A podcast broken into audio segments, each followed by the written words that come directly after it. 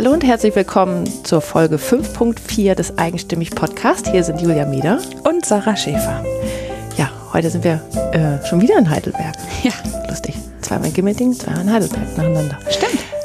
Ähm, ja, und heute sind wir bei Christina Beuter mhm. zu Besuch und Christinas Haus ist ein Ort, wo man sich sofort wohlfühlt. Total. Ich war noch nie auf so einem bequemen Sofa gesessen.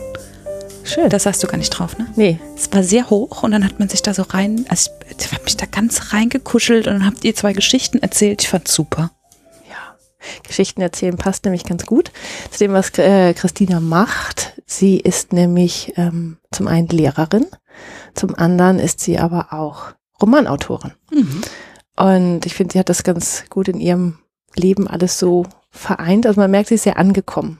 Ja, finde ich auch. Ähm, Worüber wir übrigens nicht gesprochen haben im Interview ist, sie kocht auch noch sehr gern und sie malt auch.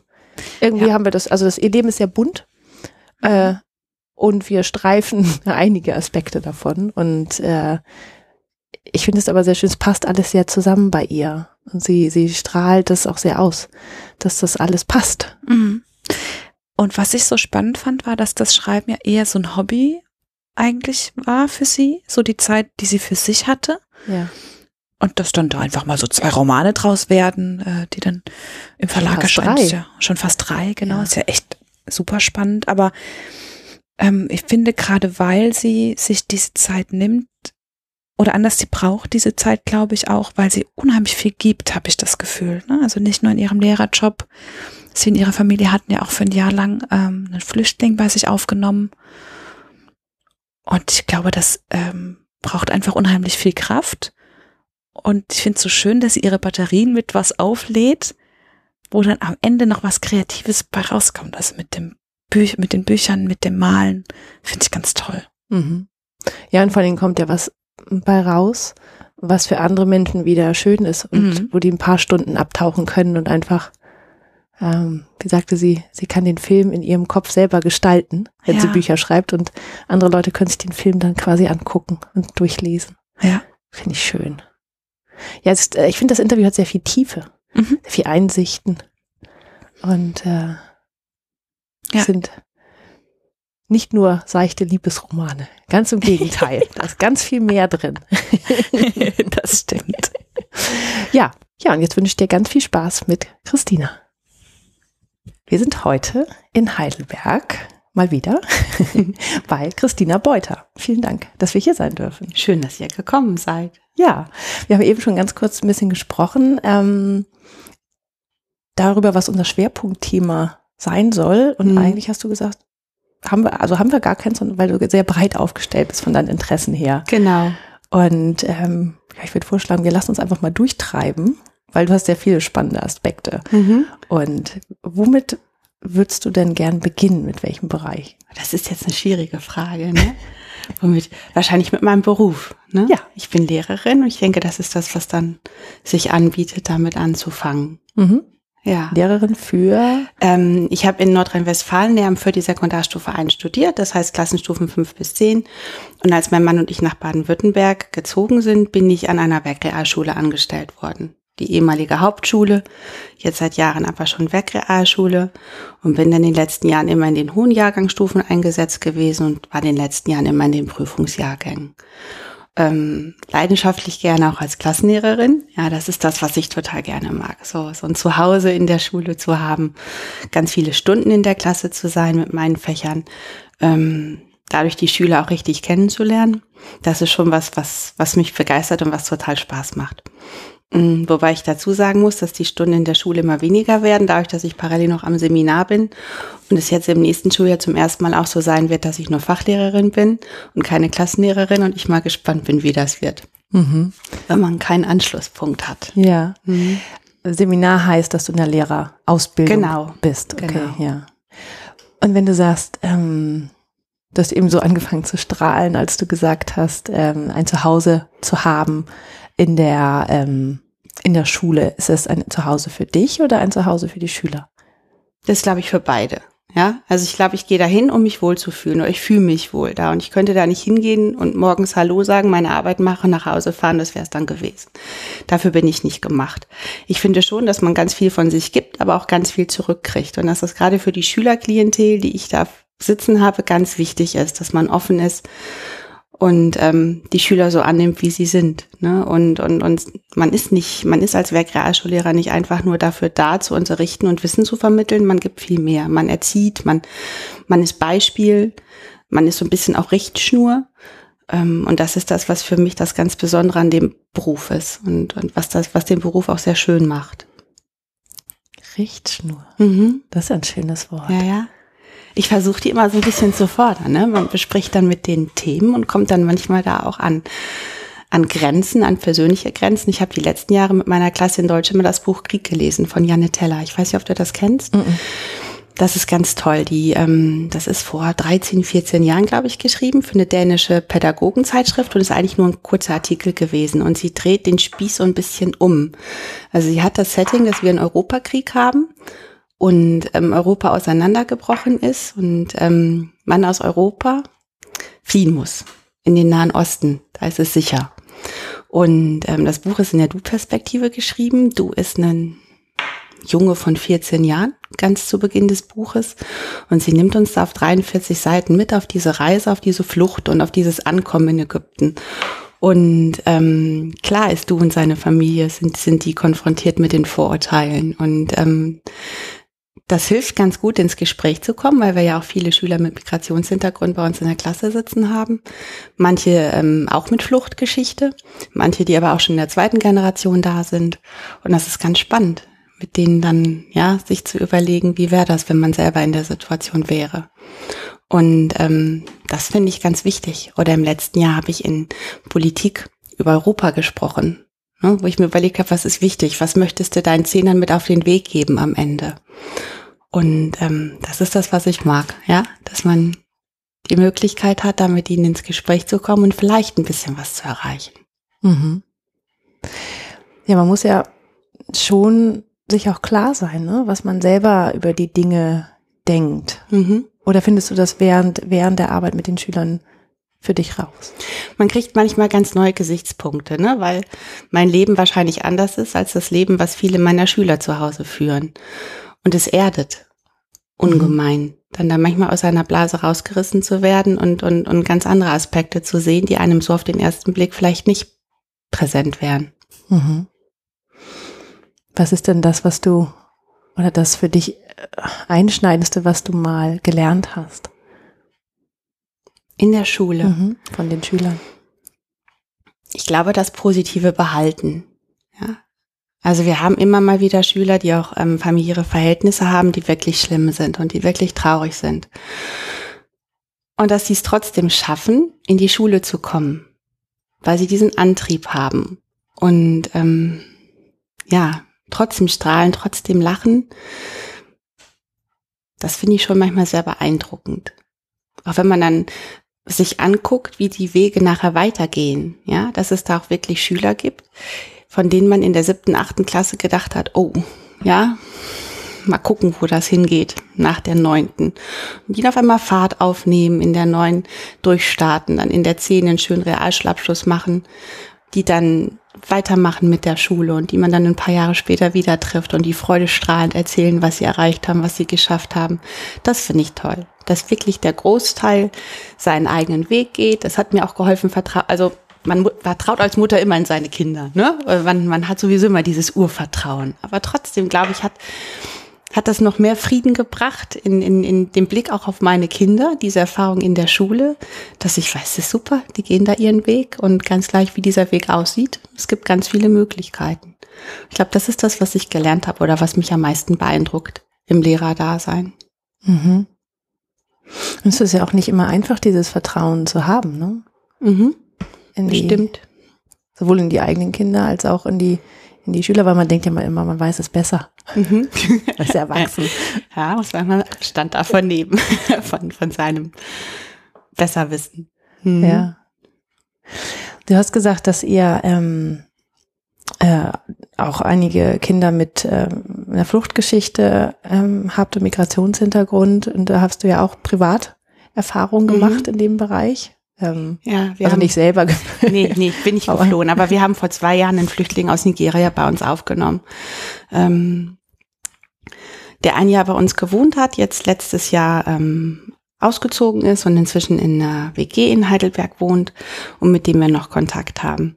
Aber das war auch eine, eine, eine ganz interessante und eine ganz wichtige Erfahrung, finde ich. Nicht nur für mich persönlich, sondern sicherlich auch für uns als Familie. Einfach mal hier ein Jahr lang ähm, zusammen zu wohnen und ähm, auch jetzt immer noch, ähm, wenn er, wenn, wenn er zum Abendessen kommt, zu Anfang war es einmal in der Woche, jetzt ist es manchmal ein bisschen schwierig, dass wir es versuchen, zumindest zweimal in der Woche hinzukriegen. Ähm, ja, aber das ist im Endeffekt doch auch sehr bereichernd gewesen. Mhm. Aber wie, wie kommt man dazu, ähm, ich meine, jemanden wirklich in seine Familie aufzunehmen und den, in den eigenen Haushalt und Ich hatte einen Bericht gesehen im Fernsehen. Ich glaube, das war so ein so ein kleiner Einspieler in den Tagesthemen damals. Ähm, und da ging es um ein altes Ehepaar, die am Ende des Zweiten Weltkriegs oder die nach dem Zweiten Weltkrieg aus dem Osten nach Deutschland geflohen waren, die vertrieben worden waren. Die ähm, erzählt hatten, sie wären damals auch aufgenommen worden, ihnen hätte man auch unter die Arme gegriffen und sie hatten sich da, sie hatten sich aus dem Grund dazu entschieden, einen syrischen Flüchtling aufzunehmen. Das war für sie das Normalste der Welt, weil ihnen damals auch geholfen, geholfen wurde, hatten sie jetzt für sich dieses Bedürfnis, wir müssen das weitergeben, was wir damals erfahren haben. Und das fand ich damals total beeindruckend, dass das für die selbstverständlich war. Und ähm, dann, dann ging das eine ganze Weile im Kopf hin und her und ich habe angefangen, mit meinem Mann darüber zu sprechen. Zu der Zeit war das ja auch omnipräsent in den Medien, ja, dass, ähm, dass, dass das auch gesagt wurde, wir brauchen Wohnraum. Ähm, Es werden immer mehr, wo sollen sie denn bleiben? Und dass wir beide uns überlegt hatten, was möchten wir denn unseren Kindern mit auf den Weg geben? Und eigentlich ist es ja das, ja, dass, dass man den Kindern vermitteln möchte, wenn jemand Hilfe braucht und es geht einem gut, sollte man eigentlich helfen. Oder was spricht dagegen zu helfen? Und dass wir uns dann mit der Diakonie in Heidelberg in Verbindung gesetzt haben, die dafür zuständig war, damals privaten Wohnraum an Flüchtlinge zu vermitteln. Und ähm, sind dann irgendwann an, an unseren Flüchtling gekommen, der dann uns hier gegenüber saß mit dem Herrn von der Diakonie beim ersten Kennenlernen.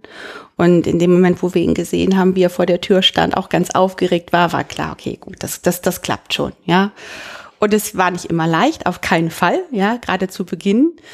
Ähm, war das doch auch recht holprig, weil man ja, sich erst kennen muss. Er war damals, als er zu uns zog, 25, schon über zwei Jahre in Deutschland, ähm, hatte sich aber relativ zügig eine Sonderarbeitserlaubnis geholt und hat in, ähm, in der Bäckerei im Schichtdienst gearbeitet. Was ich schon sehr toll fand, diese Eigeninitiative auf seiner Seite, dass er finanziell im Endeffekt nicht, nicht vom, vom Land oder von der Stadt auf irgendwelche Gelder angewiesen war oder vom Bund, sondern sich auch selbst ähm, ja, sich selbst versorgt hat oder selbst für sich gearbeitet hat. Aber das Kulturelle, das war eben das, was total spannend war. Dass ähm, er irgendwann im Winter sagte, ihm wäre so kühl beim Schlafen. Und wir gar nicht wussten, warum ist ihm kühl. Er hat da doch seine Bettdecke oder sein Plümo, sein Winterplümo. Ähm, und bis dann rauskam, dass er eben immer drauf geschlafen hatte. Ja, und hat sich nur mit einer kleinen Wolldecke zugedeckt, weil ihm gar nicht klar war, dass man, dass das nicht zur Matratze gehört, sondern dass man sich damit zudeckt. ach Gott, ja. Ja, oder als er das erste Mal gekocht hat, ähm, habe ich ihn kochen lassen, weil ich habe gedacht, 25, der hat bestimmt in seinem Leben schon, schon oft gekocht. Ähm, und der dann aber doch teilweise sehr hilflos war, auch mit unseren, ja, mit unserer europäischen Küchenausstattung und dann Pfannen draufgegangen sind, Messer draufgegangen sind und lauter solche Sachen. Ähm, aber das hat sich mit der Zeit dann doch alles ging, ging dann irgendwann in sichere Bahnen über. Bis auf eben diese kulturellen Unterschiede, die immer, die immer noch da, die, die immer noch da sind. Auch wenn sie weniger werden, aber sie sind immer noch da. Mhm. Mhm. Das hat ja wirklich dann auch wieder ganz viel mit Vertrauen zu tun, ne? Mhm. Es hat mit Vertrauen zu tun, aber es erdet auch ungemein. Ja, dass ähm, in diesem Zusammenleben uns allen, also uns, uns als Familie klar wurde, wie gut wir das eigentlich haben, dass wir hier geboren sind.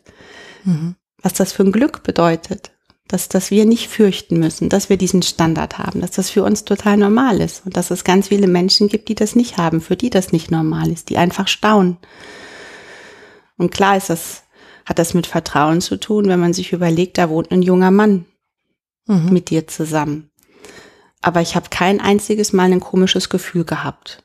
Auch, auch nicht, obwohl wir drei Kinder haben und davon vielleicht ein, ein Kind ein Mädchen ist. Ähm, das war nie, nie komisch.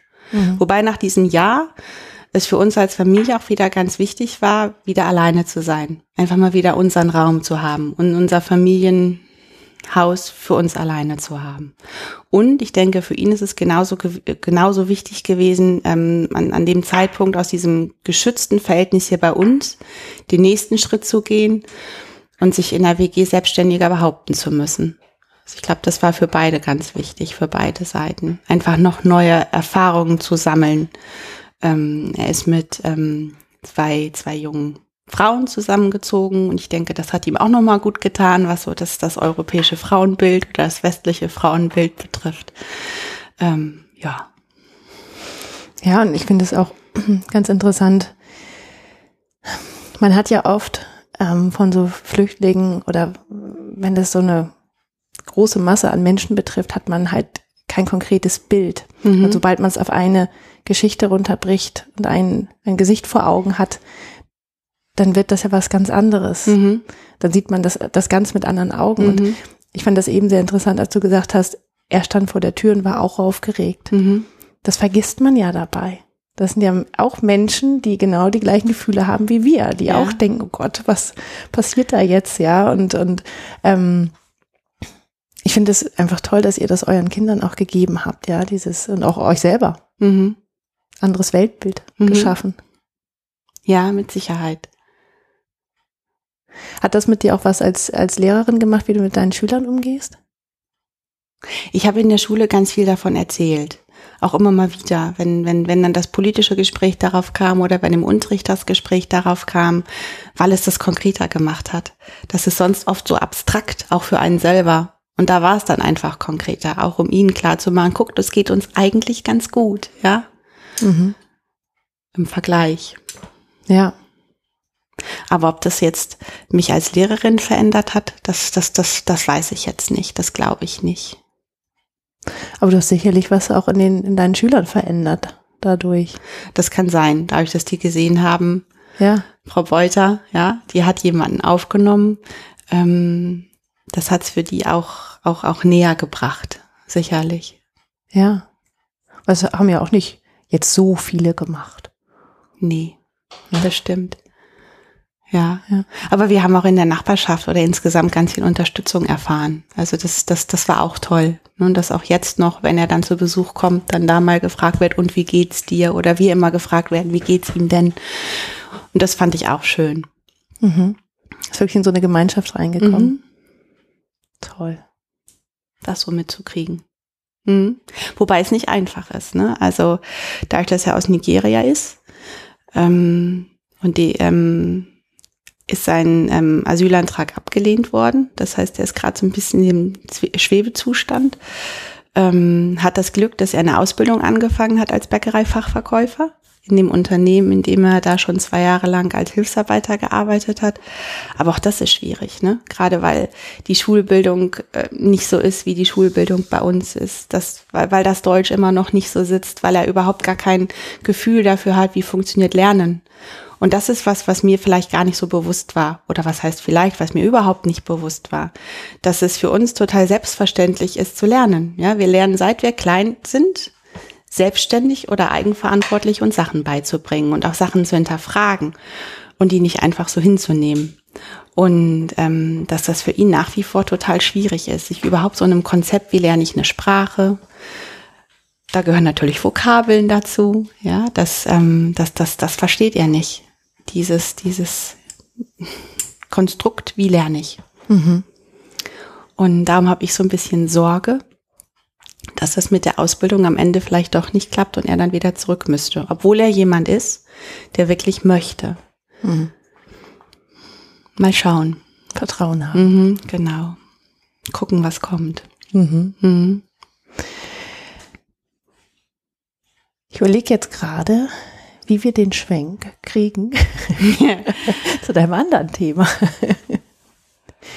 Zu den Büchern. Ja, weil es ist eigentlich vielleicht die Geschichten, ja, die Menschen äh, dahinter.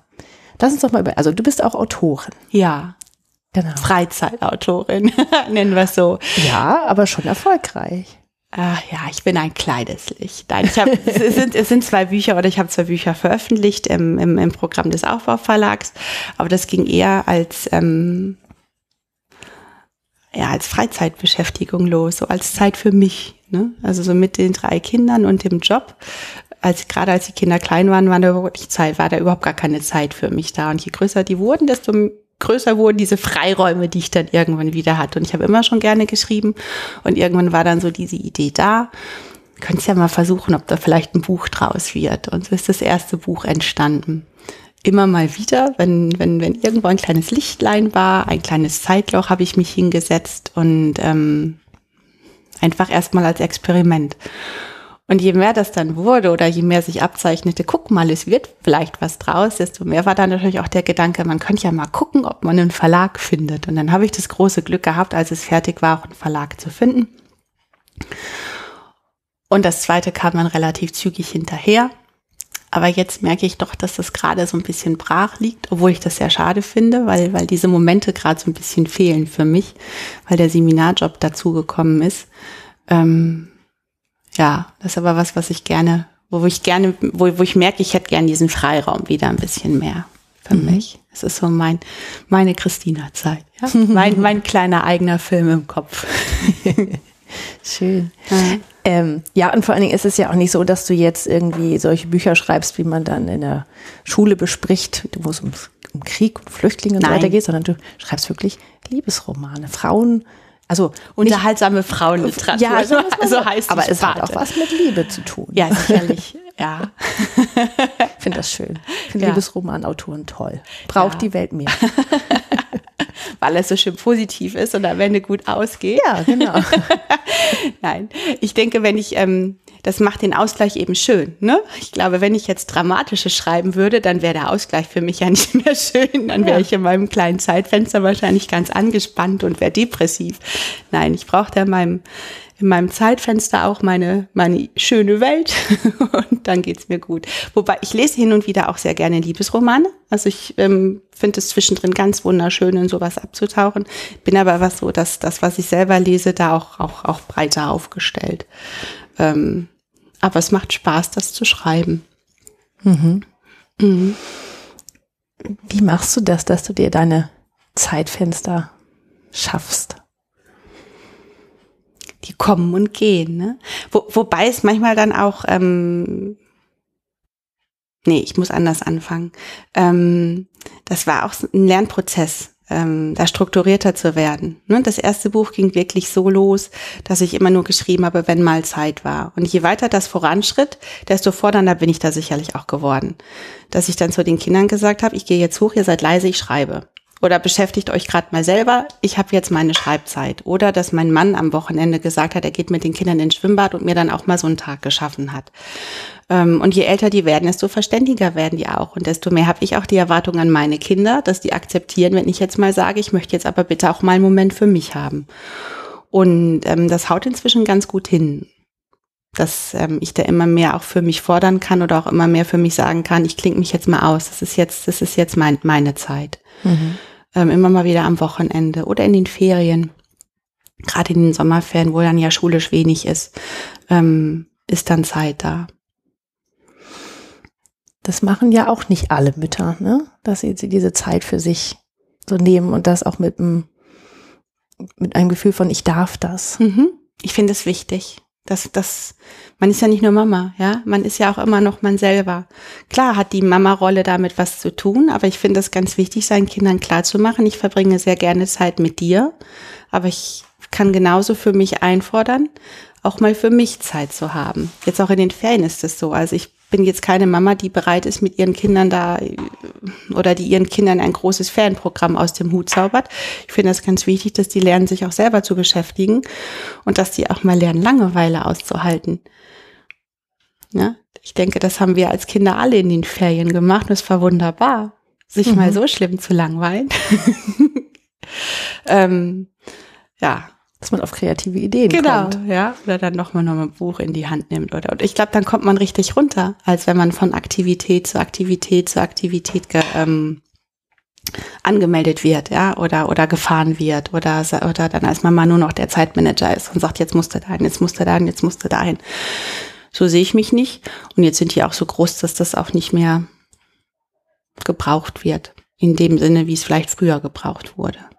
Mhm. Aber ich denke, das ist ungemein wichtig, dass man sich als Mutter da nicht selbst aus dem, aus dem Blick verliert. Mhm.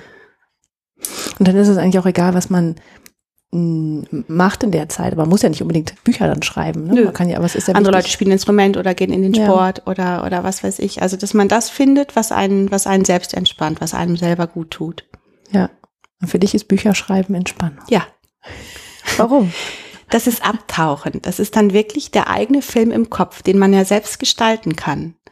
Und das ist für mich ungemein entspannend. Das strengt nicht an. Also man könnte jetzt auch diese, die, diese Überlegung haben, dass einen das unter Druck setzen kann.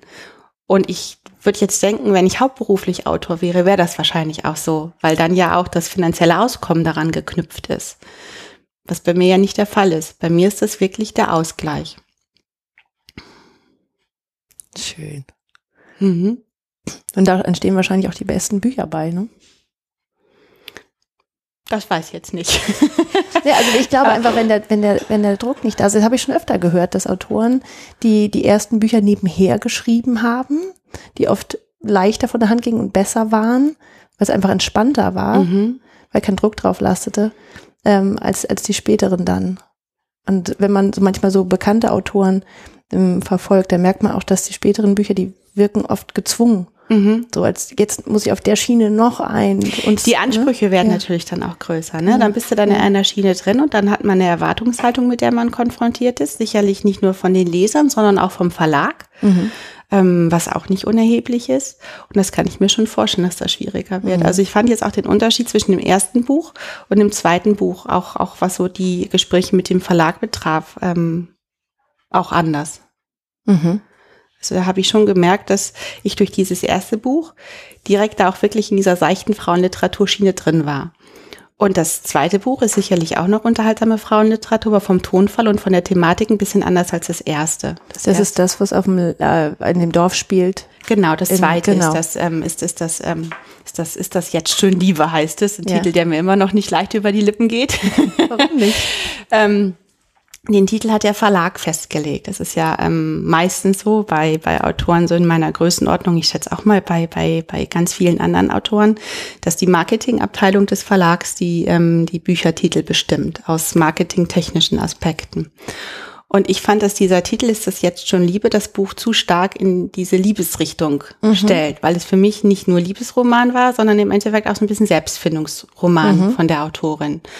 Und dann habe ich mich mit dem Titel, habe ich mich erst gegen den Titel gewehrt, hatte da aber keine Chance und habe dann irgendwann gedacht, okay, zumindest das Cover gefällt dir, dann lebst du jetzt damit, dass du das Cover schön findest und die werden schon wissen, was sie mit dem Titel tun. Ähm, ja, das ist eben nur so ein Beispiel davon, dass es manchmal gar nicht so leicht ist, sich da mit den Verlagen auseinanderzusetzen. Und wenn man einmal in der Schiene drin ist, ist es nicht einfach, aus dieser Schiene wieder rauszukommen oder ein bisschen breiter wahrgenommen zu werden. Ja.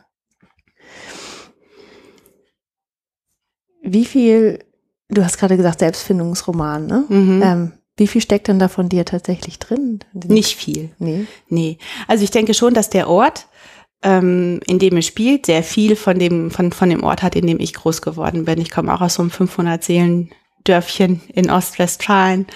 Und ähm, der Ort hat schon sehr viel von, von, von meinem Heimatdorf. Das, das auf alle Fälle.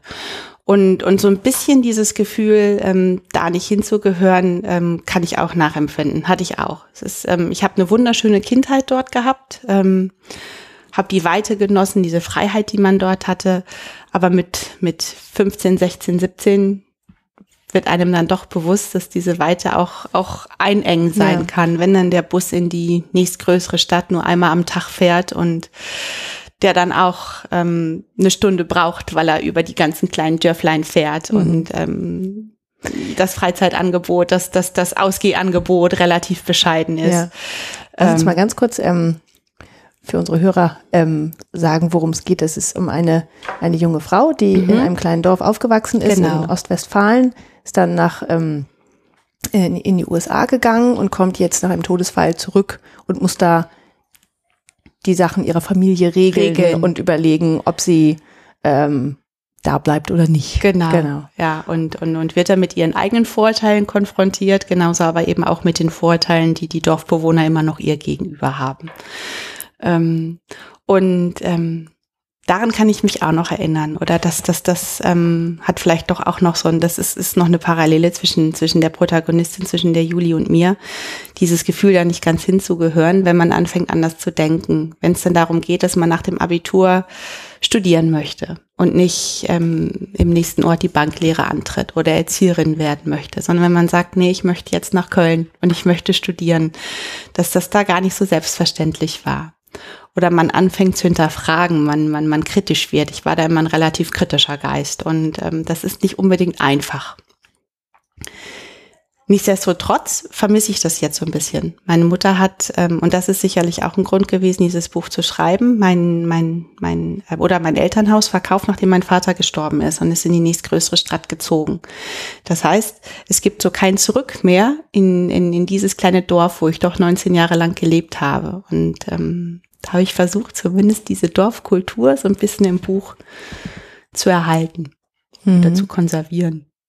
Ja, ich kann das ja wirklich total gut nachvollziehen, weil ich bin auch in so einem kleinen Dorf in äh, Norddeutschland aufgewachsen und ähm, ich habe so viele Charaktere wieder erkannt, ja. Also ich glaube, die gibt's in jedem Dorf. Ich denke auch, das sind die Klassiker. Ja. Aber das ist wirklich, ist auch wirklich so eine Frage, die du da behandelt hast, was ist Heimat? Und ähm, was bedeutet das? Und was ist, wie ist das, wenn man sich weiterentwickelt, ja, und wenn man in die Welt rausgeht? Und mhm. kann man dann wieder zurück? Ich finde, du hast ganz wichtige ähm, Themen angesprochen in dem Buch. Und es ist tatsächlich nicht nur ein Liebesroman. Nee, ich denke, das sind Themen, die, die merke ich, die beschäftigen mich auch selber. Ne? Eben wenn man merkt, dass zu Hause, was man hatte, ist gerade nicht mehr da. Ne? Da gibt's da gibt's jetzt keine Möglichkeit zurück. Ich habe zwar noch eine, eine, eine Tante und einen Onkel, die drei Ortschaften weiter wohnen, aber die zu besuchen ist was anderes, als in sein Elternhaus zurückzukommen. Und die kleine Wohnung meiner Mutter hat jetzt in dem Sinne gerade nichts mit zu Hause zu tun. Das war meine Mutter, aber es fühlt sich anders an. Ähm, und so die Frage, wo Heimat ist, die finde ich sowieso ganz spannend. Ne? Also in Amerika sagt man ja home is where the heart is. Und mhm. ähm, klar ist mein Zuhause hier. Aber Heimat, Heimat ist was anderes als zu Hause. Mhm. Für meinen kleinen Sohn, der der stolzer Heidelberger ist, der ist in Heidelberg geboren, ähm, ist Heidelberg die Heimat, ja. Der kann sich nichts anderes vorstellen, als in Heidelberg zu wohnen. Gut, der wird jetzt auch erst zehn, aber er vertritt das auch ganz, ganz glaubhaft und ich glaube, ich nehme ihm das auch ab. Klar ist das für ihn Heimat. Auch für die beiden Großen, weil die sich ja nichts anderes mehr erinnern können, ist Heidelberg Heimat. Aber für meinen Mann und mich ist es eher nur das Zuhause, wo wir uns ja wohlfühlen, wo wir gar nicht wieder weg wollen. Aber Heimat ist doch ein ganz anderes Gefühl. Ich, das knüpft sich, finde ich, auch ganz oft an Sprache. Ich weiß nicht, wie dir das geht, wenn du jemanden triffst, der aus Norddeutschland kommt und der mhm. vom Sprachklang so spricht, wie man das von zu Hause kennt. Da ist sofort eine Verbindung da. Und das geht mir so, wenn ich jemanden treffe, der Westfälisch spricht. Das höre ich sofort. Und dann bin ich sofort auf, wo kommst denn du, wo kommst denn du her? Also da ist sofort mhm. eine Verbindung da. Und das finde ich ganz spannend. Ja. Ja, ich merke das immer, wenn wir mit eigenstimmig in Norddeutschland sind, dann falle ich dann durchaus mhm. ähm, auch im Intro in diese in diesen Sprachsingsang mit rein, ja, oder diese mit einem Freund, der ist aus Münsterland, ja, was ja. was ja auch recht ähnlich ist, wo ich dann auch merke, ich falle dann zurück. Ja. ja. Ja, da ist man einen kurzen Moment äh, Heimat verbunden. Also mehr zu Hause ist dann ja ist ja dann nicht richtig als Ausdruck, sondern man ist irgendwie fühlt sich für einen kurzen Moment dann wie Heimat an. Mhm, ja, genau, das stimmt. Ja. Und ich meine, das ist ja, aber schließt sich ja auch wieder an deine anderen Themen an, ne? Mit den Flüchtlingen und genau. so weiter und den, den Schülern in der Schule, denen da ein Zuhause geben. Ähm, das ist ja schon so ein Grundthema, ne? Auch im Deutschunterricht, dass einem einfach bewusst wird, Heimat hat mit Sprache zu tun. Und ähm, gerade die Kinder, die Deutsch nicht als Muttersprache haben, Ne? Dass, dass es für die noch schwieriger ist, sich oftmals auszudrücken und dass es für sie nicht so selbstverständlich ist, das Wort zu finden, was uns ganz selbstverständlich über die Lippen geht. Das finde ich ganz wichtig, dass ich das als Lehrerin im Kopf habe, wenn ich unterrichte. Ja. Hm. Wir hatten ja ähm, die ähm, Siebel, ähm, die Politikerin aus Wiesbaden, Mhm. Auch im Podcast. Und da ist es ja auch ganz klassisch, hat sie ja erzählt, dieses, sie ist, sie ist nicht Türkin, Mhm. aber sie ist auch nicht so richtig Deutsche. Sie ist so irgendwo dazwischen, ja. Und das ist, ähm, ja, das ist bei deinen Schülern sicherlich ja auch ein Thema, ne? Mhm. Ja. Identität, ja. Ja, Wo fühlt man sich dazugehörig? ja. Und selbst im Kleinen, bei uns mit den Dörfern in äh, Westfalen, Ostwestfalen Ja. und Norddeutschland, ist es halt so, dass man, ja, es ist auch so eine Frage, wo, wo gehöre ich hin? Ja? Mhm. Ich lebe jetzt in der Pfalz. Ich merke das täglich, dass ich nicht Pfälzerin bin. Ja, Ja. das merke ich auch. Mhm. Alleine so am Tonfall. Ich finde, das Kurpfälzische klingt inzwischen vertrauter, aber es klingt noch nicht richtig nach Heimat oder klingt noch nicht richtig nach zu Hause. Und ich finde, ich weiß nicht, wie dir das geht, aber wenn die Kinder nach Hause kommen auf einmal so Ja. Aussprüche, ge- gell, ja, oder, oder anders, klappen sich mir mal die Zehennägel hoch. Das denke, nein, es heißt nicht anders, es heißt anders. Ja, so, solche Sachen. Aller gut sagen sie zum Glück noch nicht, aber man weiß nicht, was kommt. Ähm, ja, ja. Sprache. Ja, und die Frage ist, du hast ja gesagt, es fühlt sich noch nicht wie Heimat an. Die Frage ist, wird es sich jemals wie Heimat anfühlen? Glaube ich nicht. Ja. Also ich merke immer, wir, wir sind jetzt dieses Jahr im Sommer wieder ähm, nach Dänemark gefahren. Wir fahren meistens in den Sommerferien ganz, ganz hoch nach Nordjütland. Ich liebe das da oben. Und sobald wir in Deutschland durch die Region fahren, aus der ich komme, fühlt es sich anders an. Hat man, habe hab ich jedenfalls ein ganz anderes Gefühl. Ist nicht so, dass ich dahin zurück möchte, das auf keinen Fall. Aber es fühlt sich einfach anders an. Mhm. Also war schon wichtig für dich, diesen Roman zu schreiben. Doch, Ja. ja, auf jeden Fall. Ja, und klar, tut es dann auch ein bisschen weh, wenn es dann in die Liebesroman-Ecke gesteckt wird, obwohl es eigentlich ein bisschen was anderes Obwohl es von ist. mir anders gesehen war. Ja. Ja. Und die Ursprungsform, in, in der ursprünglichen Form, im ursprünglichen Manuskript, war die Liebesgeschichte auch noch mehr am Rande. Mhm. Es ist dann über den Lektoratsprozess ähm, noch mehr so in den Vordergrund gerückt. Hm. Mhm. Und du schreibst jetzt an einem dritten Buch? Ja, das dritte Buch ist eigentlich verlagsfertig. Also für, für Mhm. Lektoratsfertig, nicht, nee, Lektoratsfertig nicht, aber könnte jetzt an den Verlag gehen und dann durchs Lektorat gehen. Ähm, und da bin ich gerade am, am Sondieren und am gucken, was ich damit mache. Ähm, Gehe das aber alles ganz in Ruhe an, lass mir damit Zeit. Weil du den Druck nicht hast. Genau. was, was sehr schön ist. Wo möchtest du denn noch hin? Das ist eine gute Frage. Das weiß ich ehrlich gesagt nicht so. Ähm, sicherlich ist der Gedanke da, dass es total toll wäre, von dem Schreiben irgendwann auch mal leben zu können. Auf der anderen Seite weiß ich gar nicht, ob ich nicht meinen Lehrerjob dann vermissen würde, weil das natürlich auch total erdet. Ich weiß nicht, ob ich dafür gemacht wäre, den ganzen Tag alleine mit mir zu verbringen ähm, oder alleine zu Hause zu sein, ohne Kollegen zu haben, mit denen ich mich austauschen kann. Ähm, das wüsste ich nicht. Von daher weiß ich nicht, wo es für mich beruflich irgendwie hin, hinginge. Ich bin da ganz offen. Ich weiß nicht, ob ich in 10, 15 Jahren noch Lehrer bin. Ich weiß nicht, was, was, was da kommt oder wo sich irgendwie so ein, so ein Fenster vielleicht mal auftut. Aber selbst wenn es in 15 Jahren noch so ist wie jetzt, ist auch nicht schlimm, ist auch super. Also ich glaube, ich bin da ganz entspannt, was da noch kommen könnte. Aber dass ich jetzt sage, das möchte ich unbedingt noch erreichen oder das wäre toll, wenn das passieren würde, das kann ich jetzt gar nicht.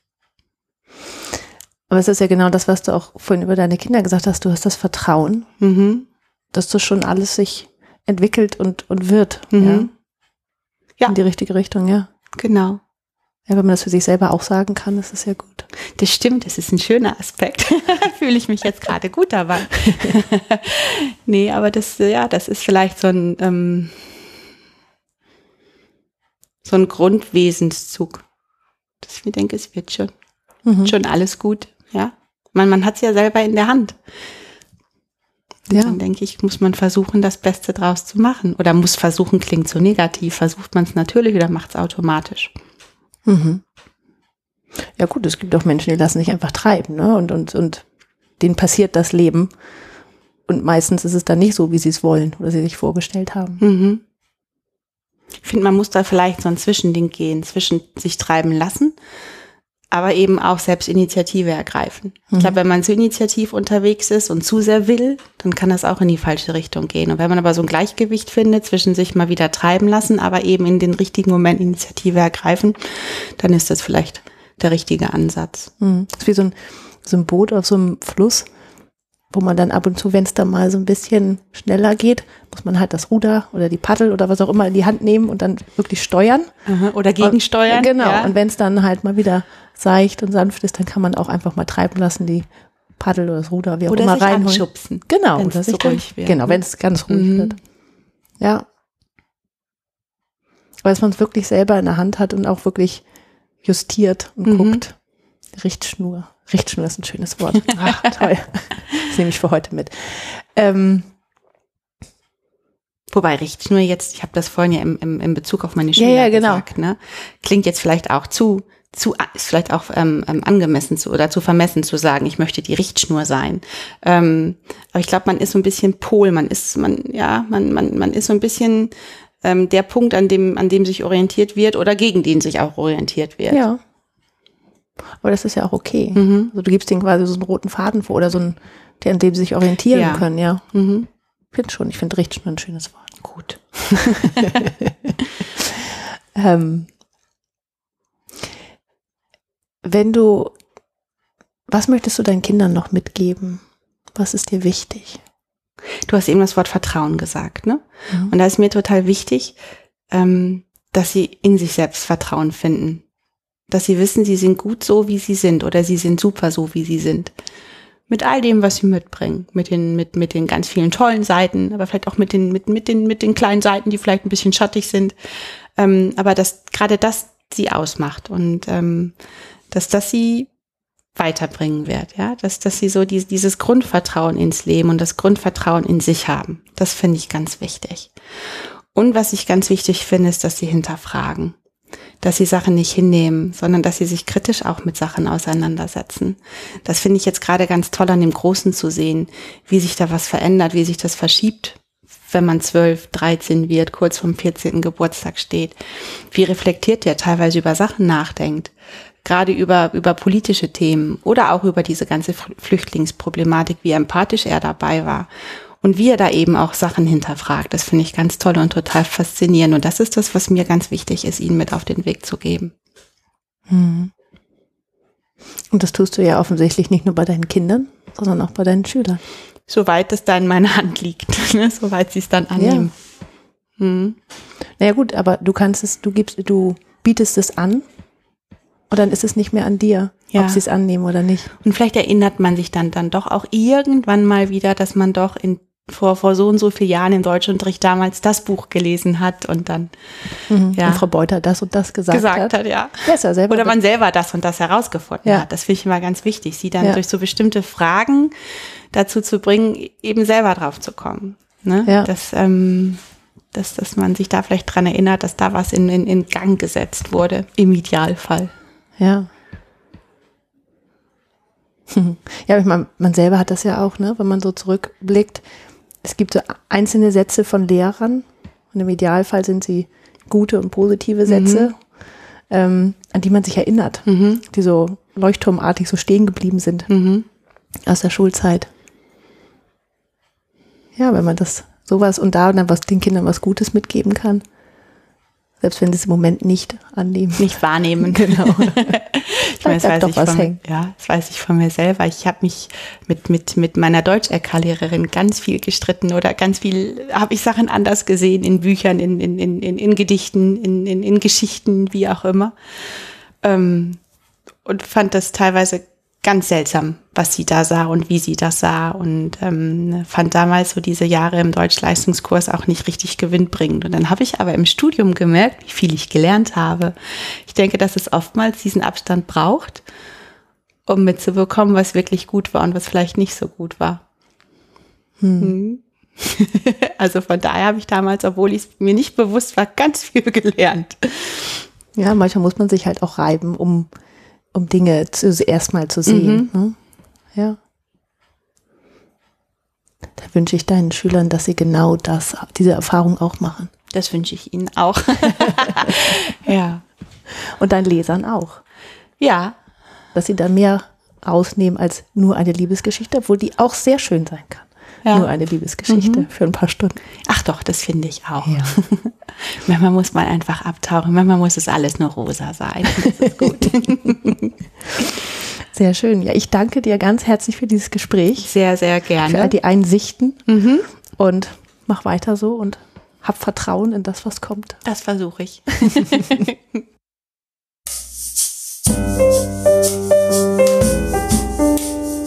Das war der Eigenstimmig Podcast mit Julia Meder und Sarah Schäfer. Zu jedem Beitrag gibt es einen Blogpost auf eigenstimmig.de und unter Eigenstimmig findest du uns auch bei Facebook, Instagram und Twitter. Wenn dir gefällt, was wir hier bei Eigenstimmig machen, dann findest du auf unserer Internetseite einen Button, der heißt Eigenstimmig unterstützen und da erfährst du alles weitere, wie du uns etwas Gutes tun kannst oder uns einfach auch nur Danke sagen kannst. Vielen Dank fürs Zuhören und bis zum nächsten Mal.